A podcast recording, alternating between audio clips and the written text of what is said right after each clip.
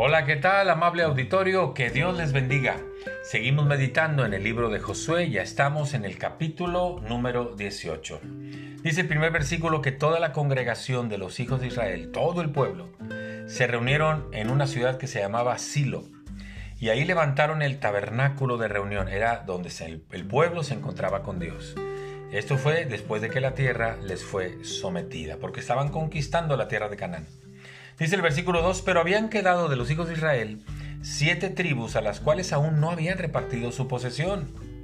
Y mire el versículo 3 lo que dice, Josué dijo a los hijos de Israel, es decir, al pueblo, a aquellos que no habían tomado la tierra que Dios ya les había dado, ¿hasta cuándo serán negligentes para venir a poseer la tierra que les ha dado Dios, el Señor de vuestros padres? Qué interesante que Josué hable así al pueblo diciéndoles hasta cuándo seréis negligentes. Si usted lee el resto del capítulo, se va a dar cuenta que les da las instrucciones de cómo tomar posesión de la tierra. Pero me quedo con estas palabras, hasta cuándo seréis, seréis negligentes. Si estas palabras las aplicaran hoy a nuestras vidas, ¿tendríamos algo que hacer? ¿Hasta cuándo serás negligente en tu relación con Dios?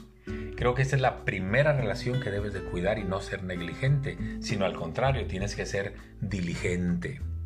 Porque de tu relación con Dios, cuando Él te habla a través de la palabra, cuando tú le hablas a Él a través de la oración, de ahí dependen todas las demás relaciones de tu vida. Aprende como el salmista, Salmo número 5 decía, Oh Señor, de mañana oirás mi voz, de mañana me presentaré delante de ti y esperaré. Sé diligente en tu relación con Dios. No seas negligente. Sé diligente en el cuidado, atención y provisión para tu familia. Esta es la segunda relación que debemos de cuidar. Si estás con tu esposo, con tu esposa, con tus hijos, si viven los abuelos, si tienes padres, si tienes hermanos, lo que Dios te dijo a ti a través de esa meditación, compártela con la familia. Muestra amor a la familia. Ora por la familia. Bendice a tu familia y no seas negligente, sino diligente compartiendo para toda tu familia. Esta es la segunda prioridad que debemos atender. La tercera es tu profesión, tu vocación, tu ministerio, el trabajo con el cual te ganas la vida. Eh, Pablo dijo que el que no trabaje, que no coma.